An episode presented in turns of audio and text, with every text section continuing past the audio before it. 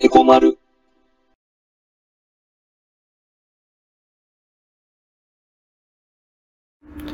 えー、丸です。えー、このチャンネルでは、まあ、経済を中心に、こう、政治やね、まあ、社会問題、で、まあ、民間もそうだけど、まあ、国家間も、まあ、すべて含めて、こう、いろいろとみんなと一緒に、まあ、学んでいくことで、そうね、まあ、投資とかさ、あの、資産運用に強い体質になっていこうっていう、まあ、そんな趣旨で、こう、ラジオのように、まあ、経済の基本から、まあ、今起きてる出来事まで、まあ、これからいっぱい話していくからね。で、今回は、えー、まあ、投資が必要不可欠になる時代と題して、こう、話していこうかと。うん。で、今回のさ、コロナショックで、まあ、お金の面で不安になった人はすごく多いと思うんだよね。うん。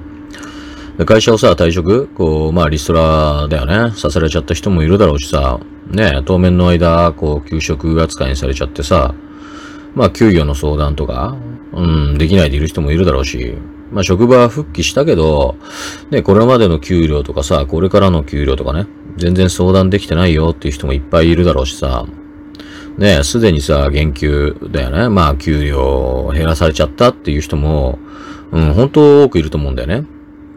でさ、まあ、アルバイトさんとかね、まあ、パートさんの人たちは、ね、時給で働いてる人がほとんどだろうからさ、まあ、ほんと急にこう、生活費が全く入らなくなっちゃって、うん、ほんと困っちゃってると思うよね。うん。まあでもさ、こう、誰が苦しくてさ、ねまあ誰は苦しくないとかさ、ね誰々はもっと苦しいとかさ、まあそういうことはさ、あんまり考えるべきじゃないよね。まあ小さい子供がいるからさ、苦しいとか、あの人は一人もんだから苦しくないとか、そんなんないでしょ。うん。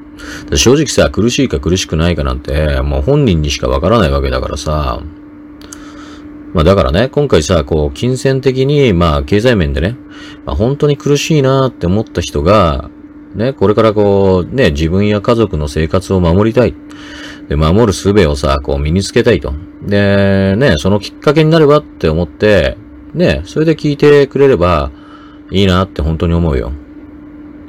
でね、まあ、みんなさ、こう、普通にね、正社員として働いてる人もいるだろうし、まあ、アルバイトだったり、まあ、パートさんだったり、フリーターだったり、年金で生活してるって方も中にはいるだろうしね。うん。まあ、親の年金でね、なんとかやってるよって人も、ね、貯金食い潰してさ、まあなんとか生きてるって人もさ、もうほんといろいろね、いると思うんだけど、まあみんなそれぞれがさ、まあほんとね、それぞれの生活でいっぱいいっぱいやってると思うんだよね。だからさ、こう、もっともっとさ、お金が欲しいとかさ、まあ必要だと思っても、まあ時間的だったりさ、体力的にだったりね、まあ精神的にもね、ほんとキャパオーバーだよって諦めちゃってる人が、まあほとんどだと思うんだよね。うん。で、宝くじが当たらないとかさ、こう、競馬とかやってね、見るかとかさ、ね、いろいろさ、株とか FX とかさ、ねこう、儲けたっていう人がいるけどね、うん、どうやったら自分も儲かるかなとかね。うんまあみんな一度はさ、いろいろ思ったことあるんじゃないかなと。うん。まあ実際俺も毎回さ、一口だけど、まあロトセブンとかビッグは買ってるんだよね。まあだってさ、もう、まあ当たったら数億円ドーンでしょうーん。それはめっちゃ嬉しいよね、やっぱりね。まあ、ね、競馬はちょっとさ、違うんだろうけど、うん。ほら、競馬予想したりさ、分析したりするからね。まあでもさ、宝くじとかさ、ロトは、まあ運次第だよね。うん、俺はそう思うよ。まあ中にはさ、こういろいろと分析をしてる人もいると思うけど、まあ手に行って当たるもんじゃ、もんじゃないんじゃないかなと。うん。でね、まあここで何が言いたいかっていうとさ、まあ唐突なんだけど、まあ投資はさ、実はさ、そういう、まあ運次第っていうものとは、まあ違うんだってことが言いたいんだよね。うん。で、よくさ、儲かったとかさ、損したとかさ、まあいろいろと耳にすると思うんだけど、まあ俺はさ、こう、投資はね、まあ損をするのも得をするのも、まあ偶然じゃなく必然だって思うの。だからさ、た、確かにそれはさ、こうね、損もするよ。うん。まあでもさ、必然だから大損もしないし、まあ損からさ、あ、これやばいと思って取引をね、やり直してさ、うん。まあその時はその、その時点ではね、損はしてるんだけど、でもまあ数分後にはさ、それね、取り返してさ、逆に得になっちゃってるなんていうこともね、そんなこともよくあるんだよ。うん。俺が言いたいのはさ、まあ投資は博打じゃないってことね。で、ちゃんと、こう、なんで得するのか、なんで損するのか、まあそれがはっきりとわかるわけだよ。で、そういうことが分かればさ、まあ、さっき言ったようにさ、大損はしないしさ、損してもさ、取り返せる？ね、そんなチャンスをさ、機会をさ、自分で作り出せるわけだよ。うん。まあ何度も言うけどさ、仕組みとかね、背景とかさ、ちゃんと分かってればって、まあ話ね。うん。ちょっとさ、話が脱線するけど、まあグローバルスタンダードって言葉を耳したことがある人は多いと思うんだけど、ね。まあ、要はさ、世界の常識っていうかね。うん。まあそれってさ、なんだ、日本がなんか遅れてるって感じでしょ？うん。まあ実際さ、そういう意味ではさ、遅れてきたんだと思うからさ、まあ、またね、多分、これから先もね、遅れるんだろうけど、まあ今回さ、みんなが経験した、こう、まあテレワーク、ね、うん。ああいうさ、IT をね、フルに活用したさ、こう、ね、職場環境を、こう、本格的に導入するときにもさ、多分グローバルスタンダードってまた言われてさ、こう無理やり導入する雰囲気が勝手に作られていくんだろうけどさ。でもさ、そういう未来がさ、もう見えてるなら、ね、本当はその基準にさ、日本も最初に入っておきたいよね。うん。まあ日本はまた多分ね、こう、遅れちゃうだろうから、まあそんなこと言ったってしょうがないってことなんだけど、まあ大事なのはさ、うん。まあちょっと話戻すけど、そういうテレワークとかのね、うん。今よりももっと一歩進んだ IT 化のね、社会環境での、こう、仕事とかさ、生活とか、まあそういうのが普通になった世界で、まあ、家族とか自分の生活を守りたい。お金の面ではさ、常にこう安心しておきたいって考えるんだったら、まあ副業としてはさ、やっぱり投資は、まあね、それぞれに合ったものを選べるっていう点でも最適だし、まあ、はっきり言って必要不可欠になると俺は思うんだよね。うん。で、投資とかさ、資産運用っていうと、ちょっと抵抗ある人も多いと思うし、まあお金がいっぱいないとできないって思ってる人も多いんじゃないかなと。まあでもね、実は投資っていうのはさ、まあほんと多岐にわたるから、ね、ほとんどの人にさ、必ずそれぞれに合った投資先ってのがあると俺は思うんだよね。うん。で、それぞれにあったっていうのは、まあもちろんさ、どのくらいのお金があるかとかさ、投資のリスクとかね。まあそういうのは重要なんだけど、その他にもさ、まあ何のために投資するのって、投資の目的ね。まあ、あとは期間とかさ、まあ、儲けたい、どれぐらい儲けたいかとは、ね。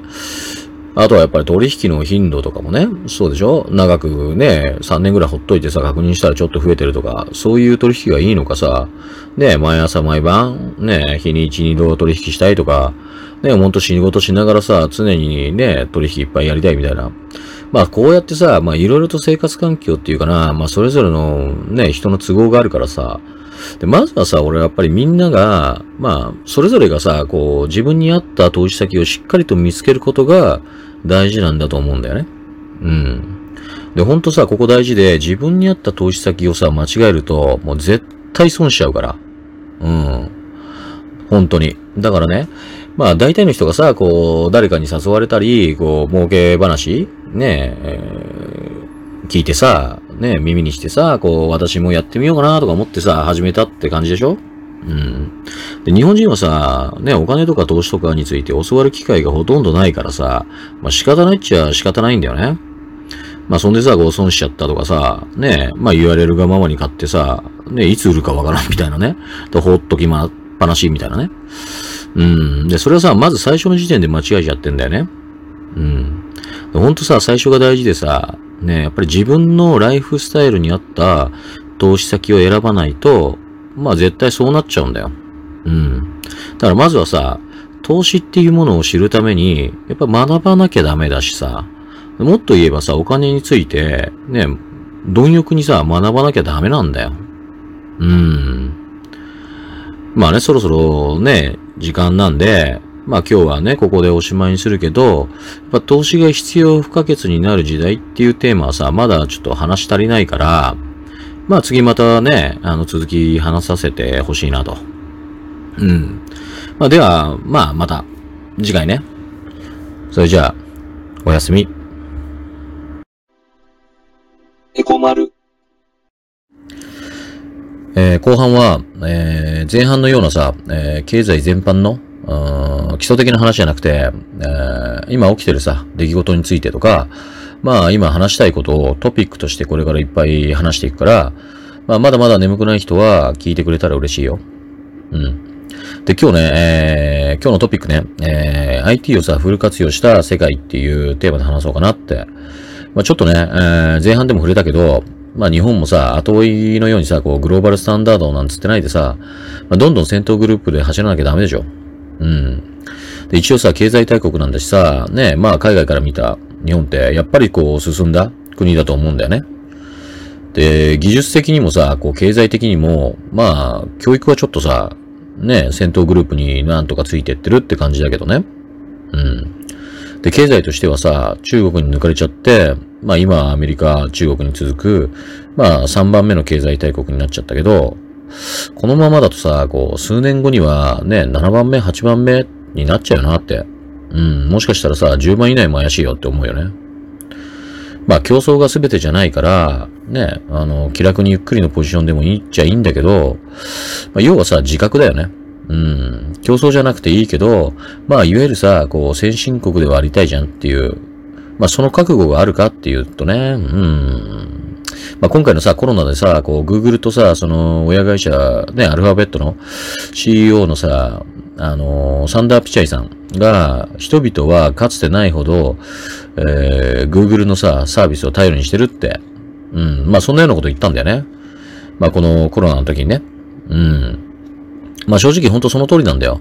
ね、ここで言う Google のサービスって、こう、地図アプリとかね、検索だったりさ、YouTube だったり、まあ、ね、スマホアプリもあるしさ、ビデオ会議システムまあそういうのもあると思うけど、まあビデオ会議システムだとさ、まあ Zoom の方が日本では使われてるけど、まあ Google はさ、Zoom はね、情報保護の点でリスキーだって言ってるから、うん、ちょっと詳しくわからないけどね、その辺は。だけど、まあ、こういうようなことをね、あの、Google のサービスって言ってんだと思うんだけど、まあコロナがさ、収束しても、こうオンライン上での、まあ、医療とかさ、仕事、まあ教育、うん、あと買い物もさ、娯楽もそうだよね。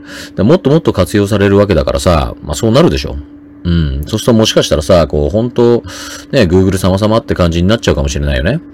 うん。で、他はっていうとさ、まあ中国ではさ、顔認証テクノロジーとかさ、まあ AI 搭載のさ、監視システムでさ、人の行動をチェックしてたりさ、ね。で、スマホのさ、位置情報をさ、元に、こう、コロナ感染者の動向をチェックしてしてたりさ、ね。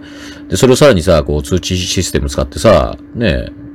国民で共有してたりさ、してたでしょ？で、韓国もさ、まあ、マスクの在庫とか、地図アプリでさ、国民で共有してたっていうのも、報道を見たでしょ？ね、結構いっぱいいると思うな、見た人は。で、台湾も、ね、ほら、買い占めがさ、絶対不可能っていう、ね、e マスクシステムだっけ？あれ実施したりね。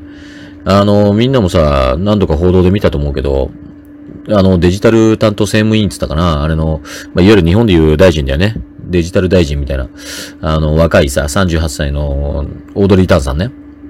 まあ、この人中心にさ、IT 技術をさ、ほんと駆使してたよね。うん。で、誤った情報がさ、流れないように徹底的に管理しながらさ、国民がさ、今ね、必要っていう思うさ、そういう情報、正確な情報だけをしっかり流してたっていうね。で、アメリカももちろんさ、アップルやグーグルがさ、こうコロナ感染者と、まあその濃厚接触者をさ、あのー追跡してさ、まあ危機をね、危険を知らせたりさ、ね、そういうことを通知してたでしょ？うん。で、俺はずっとさ、日本にいたけど、まあ全然そういうのなかったな。うん。まあ気づかなかったのかもしれないけど、ね、もしかしたら俺が鈍感なだけかもしれないし、うん。でも感染情報とかマスク購入とか、まあいろいろ調べたけど、ね、IT を駆使したみたいな、そんな感じは全くなかったよね。うん。で、まあさ、日本が遅れてるって話をさ、してるついでに、もう一個言っちゃえばさ、まあこのコロナウイルスのさ、発生源がさ、中国だとかアメリカだって争ってるでしょ、今。で、そんなさなかにさ、アメリカの会社で、クアルコムって会社があるんだけど、まあ通信機器とかさ、半導体の開発をしてる会社ね。うん。で、そこがさ、中国のさ、BOE テクノロジーグループっていうさ、北京にあるさ、あの、まあディスプレイではさ、結構世界屈指って言われてる、うん、まあ、電子製品製造メーカーっていうのかな。うん。まあ、そことね、あの提携したんだよね。うん。武漢のさ、ロックダウン解除直後だよ。うん。で、これってさ、普通に考えてすごいことでしょ？うん。だってさ、政治的にはさ、アメリカと中国がさ、バチバチに揉めててさ、ね、その裏でさ、民間はしれっとさ、提携してんだもさ。うん。だ日本もさ、こういう動きにさ、しっかりついていかなきゃダメなのよ。うん。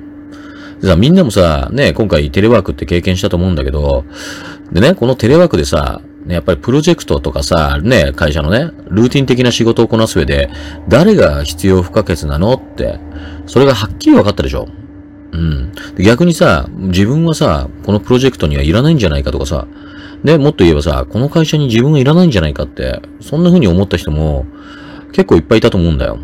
うん。でね、それはね、まあ結局さ、適応力とかリーダーシップとかさ、常にさ、新しい考え方を追求するとかさ、ね。まあ優秀な人材にさ、必要な素質っていうか資質ね。まあいわゆるそういうさ、ものがさ、備わってないと、ね、自発性とさ、こう、積極性がさ、必要な、こう、テレワーク環境では、うん、正直苦しいんだよね。うん。で、はっきり言っちゃえばさ、ルーティンワークって呼ばれるような仕事はさ、もうソフトウェアでさ、ね、ほとんどが自動化されちゃうよ。うん、もうすぐだよ、そのうち。うん。だからね、その中でどう生きて、生き抜いていくのか。本当にこれ重要だと思うの。うん。本当にね、今、その、ことを考えることが重要なんだよ。うん。